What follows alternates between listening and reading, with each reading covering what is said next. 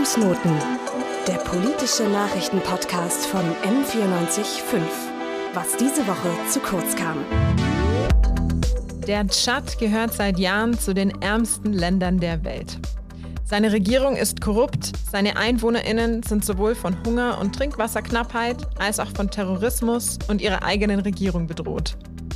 Zuletzt hat sich das bei den Protesten gegen den Machtwechsel vor rund einem Monat gezeigt. Der amtierende Präsident wurde ermordet und statt eines gewählten Nachfolgers hat sein Sohn das Amt übernommen. Als die Tschaderinnen gegen diese Übergangsregierung auf die Straße gegangen sind, starben mindestens fünf Menschen.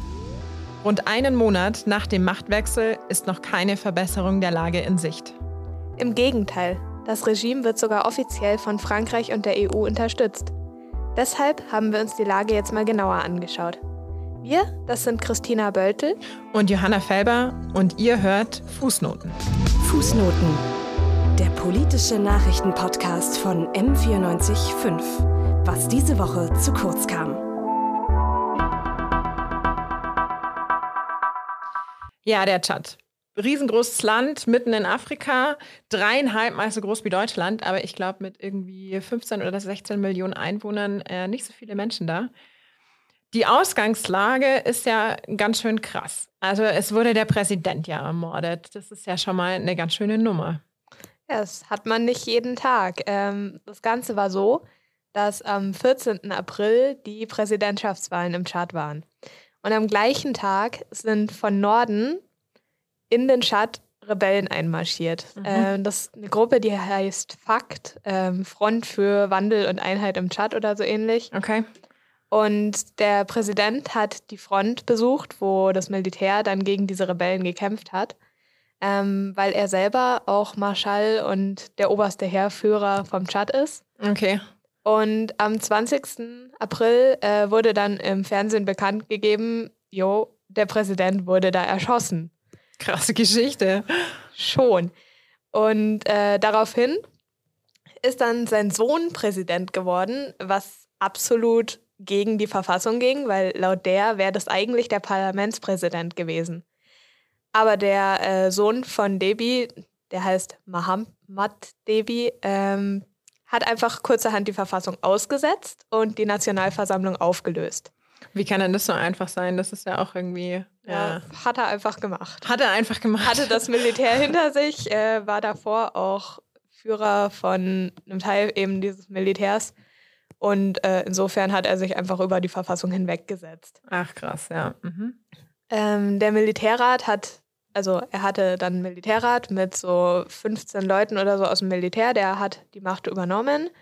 Und ähm, das haben die Leute in der Opposition natürlich nicht so gefeiert. Und auch aus dem Ausland kamen so ein paar Reaktionen, die äh, nicht so zufrieden damit waren.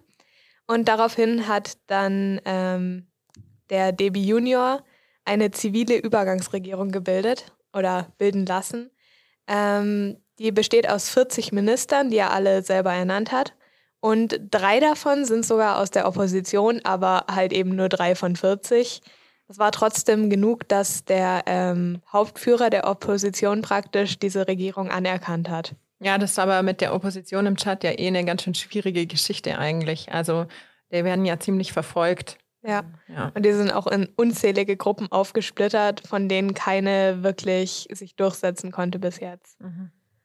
Ähm, und dann hat der DB Junior gesagt, er holt einfach den Premierminister zurück, der 2018 abgesetzt wurde. Mhm. Weil 2018 gab es eine Reform im Tschad, wo einfach dieses Amt komplett abgeschafft wurde, damit eben der alte Präsident sämtliche Macht im Land hat. Und dieser Premierminister wurde jetzt zurückgeholt. Ähm, der ist natürlich absolut treu nach wie vor dem Präsidenten und jetzt eben auch seinem Sohn. Ähm, und der sollte jetzt ein Ministerium für nationale Versöhnung schaffen. Wie weit das hilft, ist dann halt auch die Frage. Ja, auch ein interessantes äh, Ministerium für Versöhnung überhaupt äh, einzurichten. Ja.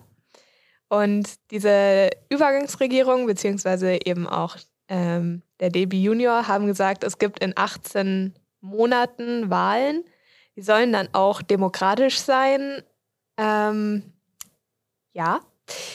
Da kann man Zweifel anmelden an der, äh, genau. an der Demokratie in den Wahlen. Da kommen genau. wir auch später nochmal genauer drauf. Und ähm, das ist aber eigentlich auch gegen die Verfassung, weil in der Verfassung steht, dass spätestens in 90 Tagen Neuwahlen passieren sollen, falls irgendwas mit der Regierung ist. Mhm. Und jetzt haben die einfach gesagt, ja, 18 Monate frühestens, kann aber auch auf drei Jahre verlängert werden. Also eigentlich verschoben auf äh, unerfahrbare Zeit. Genau.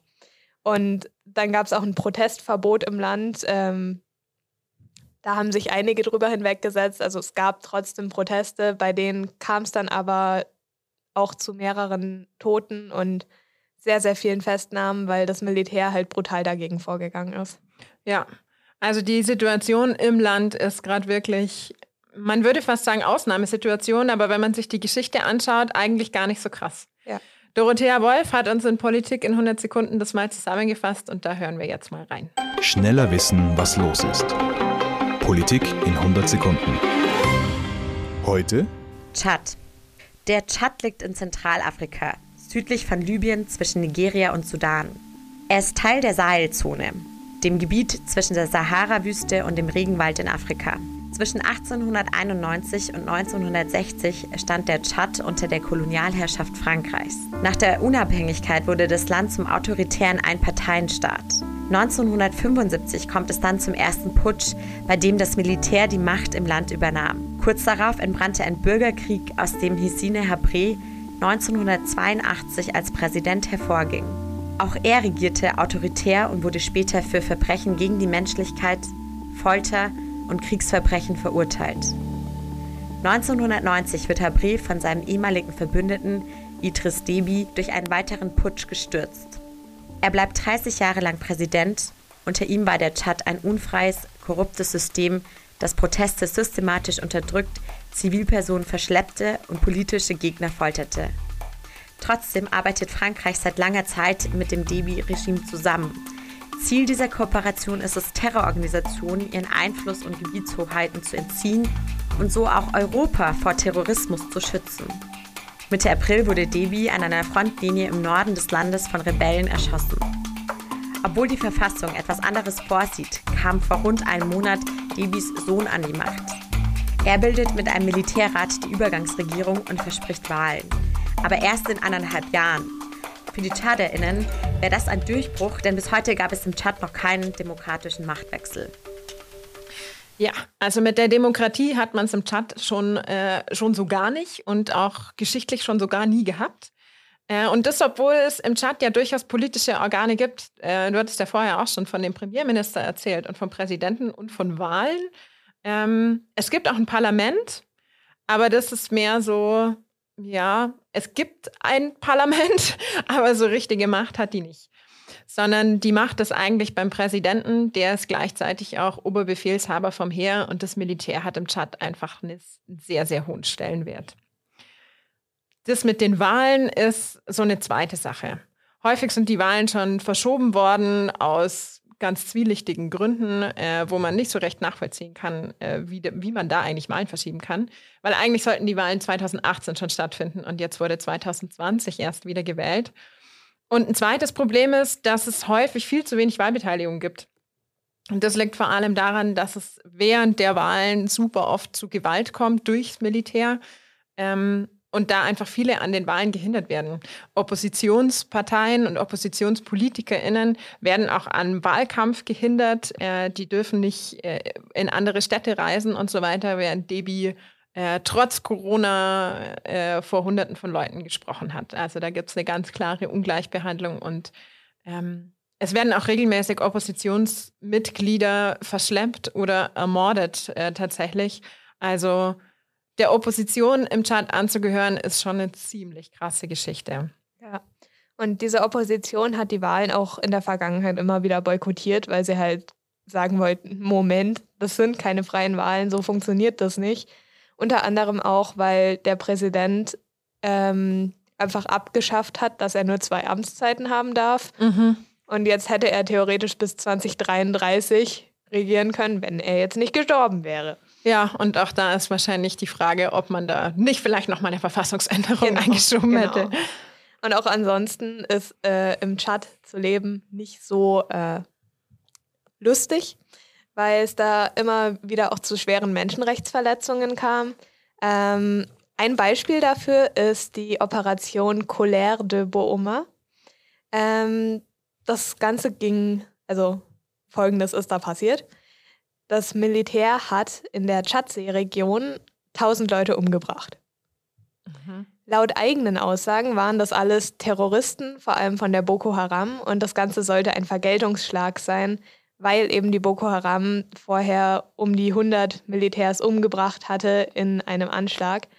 Ähm, allerdings sagen halt viele von den Menschenrechtsorganisationen im Tschad, dass während dieser Colère de Booma keine oder vor allem nicht Terroristen, sondern auch einfach Bewohner von dieser Region die absolut nichts damit zu tun hatten oder denen das nur einfach so vorgeworfen wurde, umgebracht wurden. Also eigentlich eine Machtdemonstration auch vom Militär. Genau, und es gibt auch tatsächlich kaum offizielle Bilder von diesem, diesem Vorfall, sondern nur vereinzelte Videos, die auf Social Media kursiert sind, aber auch nicht wirklich Aufmerksamkeit bekommen haben, obwohl sie schon Menschenrechtsverletzungen höchstwahrscheinlich gezeigt haben. Mhm. Und ähm, es war danach auch keine Rede von Gefangenen oder so, bis dann ein Sprecher äh, des Militärs verkündet hat, dass sich 44 Gefangene aus dieser Operation umgebracht haben, kollektiv in einem Selbstmord. Okay. Dieser kollektive Selbstmord wurde natürlich auch angezweifelt, ähm, vor allem weil auch keine Untersuchung von den Leichen oder so zugelassen wurde. Die wurden einfach verscharrt und gut war es mit der Sache. Und es hat sich auch herausgestellt, dass anscheinend so um die 70 Leute gefangen genommen wurden und schon auf dem Weg ins Gefängnis viele davon gestorben sind, weil die eben so schlecht behandelt wurden. Also die haben halt bei Höchsttemperaturen und so auch kein Wasser bekommen und mhm. wurden da einfach, ja, haben sie einfach sterben lassen. Ihrem Schicksal quasi überlassen. Ja. Ja, ganz schön krasse Sache. Man sieht also, im Tschad äh, hat die Militärregierung eine ziemlich harte Hand und da wird äh, gegen alles vorgegangen. Ähm, die Regierung ist zusätzlich auch wahnsinnig korrupt äh, und Vetternwirtschaft steht da an der Tagesordnung. Also man sieht das ja jetzt auch, äh, der Präsident äh, wird ermordet und sein Sohn folgt ihm nach. Äh, und so sieht es in anderen Ämtern auch aus, dass das viel mit Familienmitgliedern einfach besetzt wird. Die meisten Ausgaben im Staatshaushalt fließen ins Militär, also mit Abstand die meisten. Und die Bevölkerung leidet unter Hunger und Armut, weil bei denen kommt im Prinzip super wenig Geld an.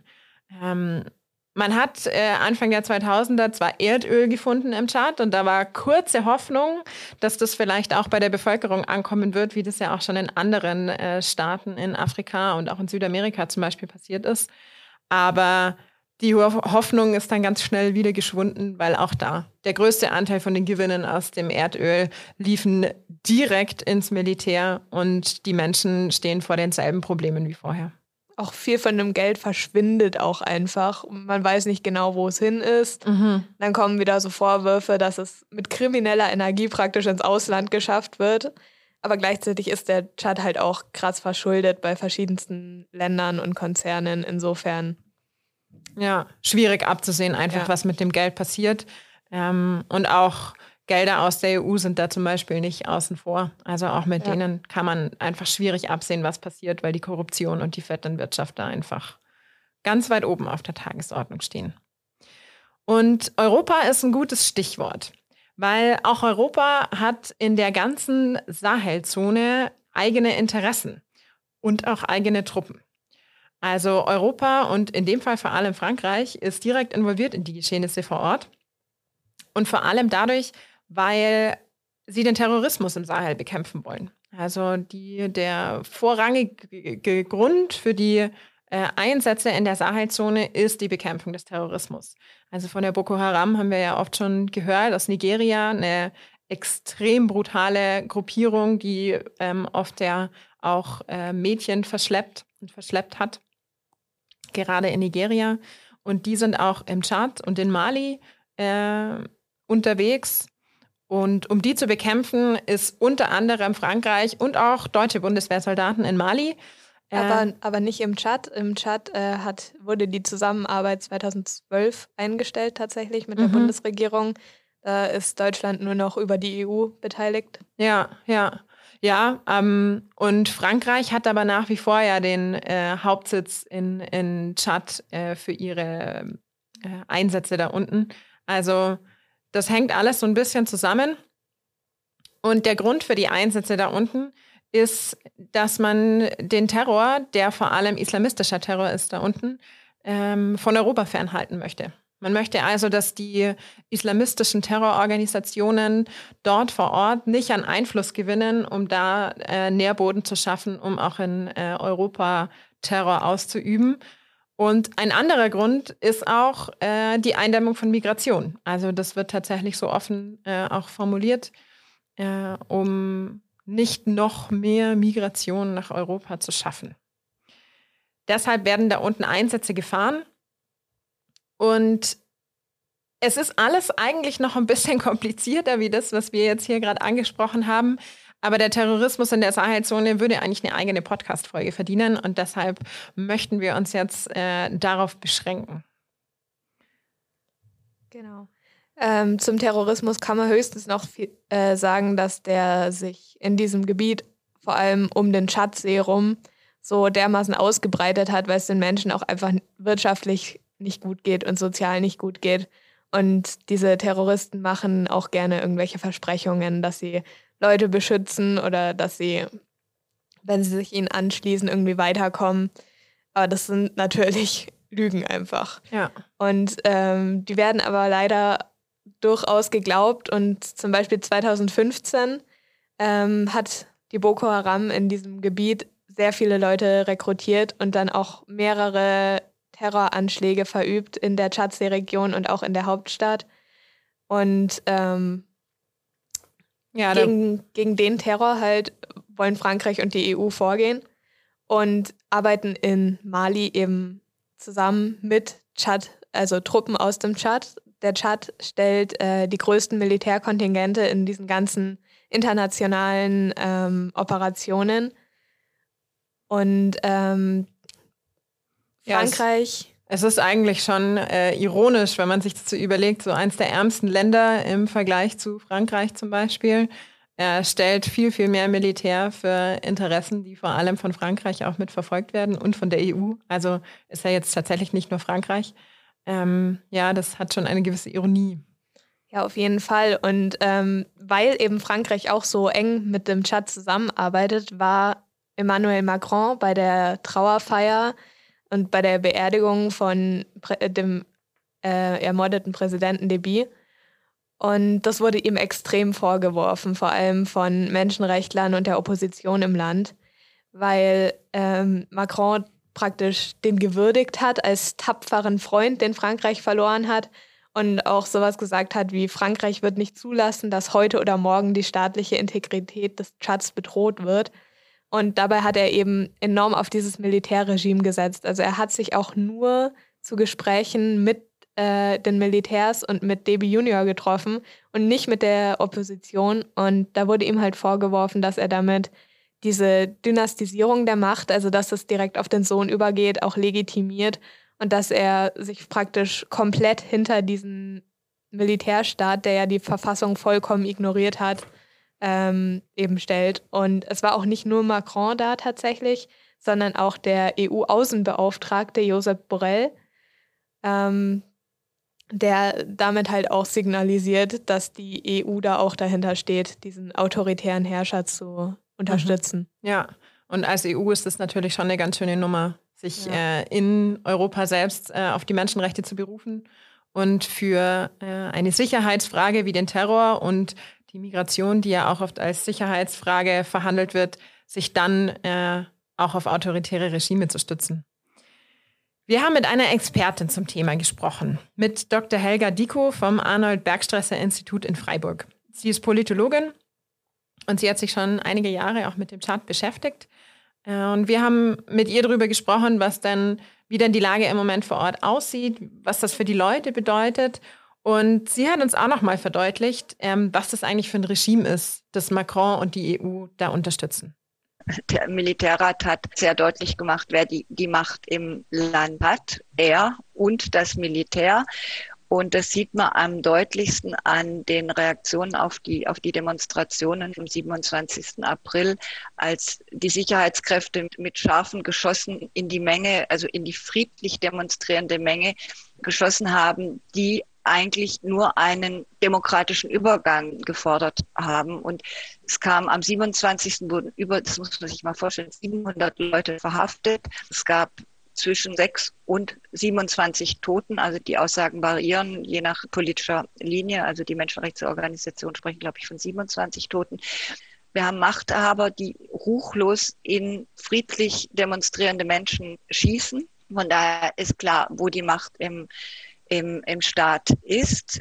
Und was mich aber an der Sache am meisten erschüttert, dass das Ausland, allen voran Frankreich, dass wir eigentlich alle zusehen, wie ein völlig undemokratischer Machtwechsel, also wirklich der, die Macht von Vater auf Sohn weitergegeben wird, alte Hierarchien, Machtstrukturen sich behaupten und die Masse des Volkes, die ja auch schon vor den Wahlen gegen Debi auf der Straße waren, die wollten ja auch nicht sein sechstes Mandat, einfach niedergeschossen, mundtot gemacht werden und man überhaupt nicht auf die Forderung, die wollen ja keinen Umsturz. Was sie wollen, ist eine Transitionsregierung, die zivilen Ursprungs ist und die gemeinsam mit allen politischen Kräften, sprich mit Rebellen im Ausland, mit äh, Opposition im Ausland und mit Zivilregierung im Land einen Übergang aus, ausarbeitet und aushandelt. Später im Interview hat Dr. Deko auch nochmal erklärt, dass den demokratischen Kräften vor Ort jede Unterstützung fehlt. Die Tschaderinnen und Tschader haben eigentlich keine Verbündeten mehr, die ihnen zu einem demokratischen Wandel in unmittelbarer Zukunft verhelfen wollen, offensichtlich, ja. Und was dann in 18 Monaten passiert, äh, das lässt mich auch befürchten, dass das wiederum kein demokratischer Wandel wird, weil, weil die, die Machtstrukturen, die Menschen, die an der Macht waren, sind ja immer noch vorhanden. Die mhm. werden eher in den 18 Monaten die, diese Zeitspanne benutzen, um, um das, ihre Macht weiter auszubauen. Und man weiß ja auch im Chat, wie man Wahlen fälscht. Also das war jetzt schon, schon das sechste Mal, dass DB angeblich demokratische Wahlen gewonnen hat. Und ich gehe nicht davon aus, dass sich das dann unter dieser Militärrat ändern wird. Sie meint auch, dass der Militärrat ja nicht die einzige Möglichkeit wäre, auch die europäischen Interessen im Sahel zu vertreten. Was mich jetzt auch so ratlos zurücklässt, ist im Grunde, dass es offensichtlich Frankreich und damit auch, auch Europa einer Zivilregierung unterstellen, sie würden diesen dschihadistischen Kampf nicht mehr unterstützen. Aber bei allen Aussagen, die, die, die zu lesen und zu hören sind, heißt ja, man muss die Stabilität im, im Sahel äh, wahren und deshalb diese, diese Militärregierung jetzt unterstützen. Aber ich meine, selbst eine zivile Regierung will auch keine, keinen dschihadistischen Vormarsch im Sahel, ja. Und warum, warum wir als Europa da nicht auf, auf zivile Kräfte setzen, ist mir, ist mir ein völliges Rätsel und vor allem auf eine so menschenverachtende, ja, Regierung kann man sie ja nicht nennen, weil, weil sie sollte eigentlich auch gar nicht anerkannt sein, die auf eigene Leute so, so ruchlos schießt. Und vielleicht noch ein letztes Wort zur tschadischen Armee, die sind brutal, ja. Also erst vor kurzem wurden Berichte über Vergewaltigungen im, im Niger ähm, äh, bekannt. In Mali haben sie sich aufgeführt. Das sind ja auch keine Engel, sondern im Gegenteil, ja. Das sind, sind ruchlose, ruchlose Kämpfer zum Großteil, ja. Und gegen dieses Militär kommt die Bevölkerung alleine kaum an. Wir haben sie gefragt, was die TschadderInnen jetzt bräuchten ich denke, es würde, würde wahrscheinlich erstmal sehr klein genügen, dem, dem Militärrat nicht sozusagen einen Freibrief stellen für alles, was, was, im Moment passiert, sondern tatsächlich fordern, dass ein runder Tisch mit, mit allen Beteiligten äh, veranstaltet wird, in denen die Chatterinnen und Chatter selber ihre, über ihre Zukunft äh, bestimmen können und über eine neue Verfassung und äh, das mit, mit allen demokratischen Kräften, die eben im In- und Ausland sind. Ja, und die, die Zivilgesellschaft im Tschad ist schon relativ weit entwickelt. Ich meine, die Opposition, die war jetzt 30 Jahre unter Debi äh, relativ unterdrückt, aber da sind auch noch gute Kräfte dabei. Die, das, das sind ja auch Menschen, die haben zum Großteil in Frankreich studiert, die sind, die sind irgendwie auch fassungslos, dass irgendwie die Nation, von der sie irgendwie so viel über Freiheit und Gleichheit gelernt haben, sie jetzt so im Stich lässt, ja. Und als, als Macron im, im Tschad war zur Beerdigung Debis, hat er ja nicht nicht ein, ein Oppositionsmitglied getroffen. Also er hat, hat sich mit dem Militärrat und mit sozusagen Debi Junior ähm, äh, getroffen, aber, aber nicht die Zivilgesellschaft gesprochen und nicht die, die politische Opposition. Also ich glaube, die brauchen auch erstmal diesen oder bräuchten diesen Moral, diese moralische Unterstützung, dass das Ausland sie nicht alleine lässt. Aber wenn man sich die Demonstration wieder anguckt, das ist, ist Hanebüchen. Da werden französische Fahnen äh, ver, verbrannt und ähm, also da kommt ein, ein antifranzösischer Hass jetzt drauf raus, weil, weil die Leute einfach nur noch also ich glaube, sie fühlen sich einfach nur noch im Stich gelassen gerade. Dass wir da einfach so so tatenlos oder kommentarlos zuschauen. Ja, also ich meine, wenn man das mit Myanmar vergleicht, das ähm, ist in den Medien und im Chat passiert dasselbe und und irgendwie ordnen wir das alles so einem Sicherheitsaspekt unter. Und eigentlich wissen wir ja auch, dass, dass eine militärische Lösung gegen Dschihadisten, gegen islamistischen Terrorismus nicht die alleinige Lösung ist. Ja, und wir tun immer so, als wenn, wenn Militär und Hauptsache draufschlagen äh, die Lösung ist. Aber das ist sie nicht. Und das weiß auch Frankreich und das weiß auch die Bundesregierung. Ja.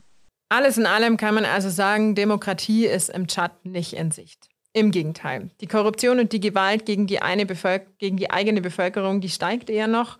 Und das Militär hat ja nach wie vor eigentlich den Oberbefehl im ganzen Land. Also wie es da weitergeht, äh, bleibt spannend. Und äh, da sollten wir auf jeden Fall ein Auge drauf haben, weil, wie gesagt, wir als EuropäerInnen sind da nicht ganz unbeteiligt an der Situation auch an der Situation in der ganzen Region, weil ja diese Sahelzone verschiedenste Brennpunkte hat. In Mali zum Beispiel gab es jetzt erst wieder einen Putsch, der zweite innerhalb von neun Monaten. Und diese ganze Region ist irgendwie krass destabilisiert und ähm, entfernt sich gefühlt immer weiter von der Demokratie. Ja, total. Und wie gesagt, die ganze Entwicklung weg von der Demokratie hin zu Militär und Putsch wird eben von äh, der EU unterstützt und da müssen wir uns schon überlegen, ob wir das äh, auch weiter so mittragen möchten. Ja. ja, damit sind wir dann auch am Ende unserer Folge. Wir möchten uns nochmal bei unserer Interviewpartnerin Dr. Helga Diko vom Arnold Bergstrasser Institut in Freiburg bedanken und auch bei der Unterstützung, die wir hier in der Redaktion hatten von Dorothea Wolf. Die Produktion lag bei der Episode bei Philipp Knappe und Ann-Kathrin Stich. Und wir, das sind Johanna Felber und Christina Wöltel. Und wir verabschieden uns jetzt auch von, von euch und äh, bis zum nächsten Mal. Tschüss. Fußnoten. Der politische Nachrichtenpodcast von M945. Was diese Woche zu kurz kam.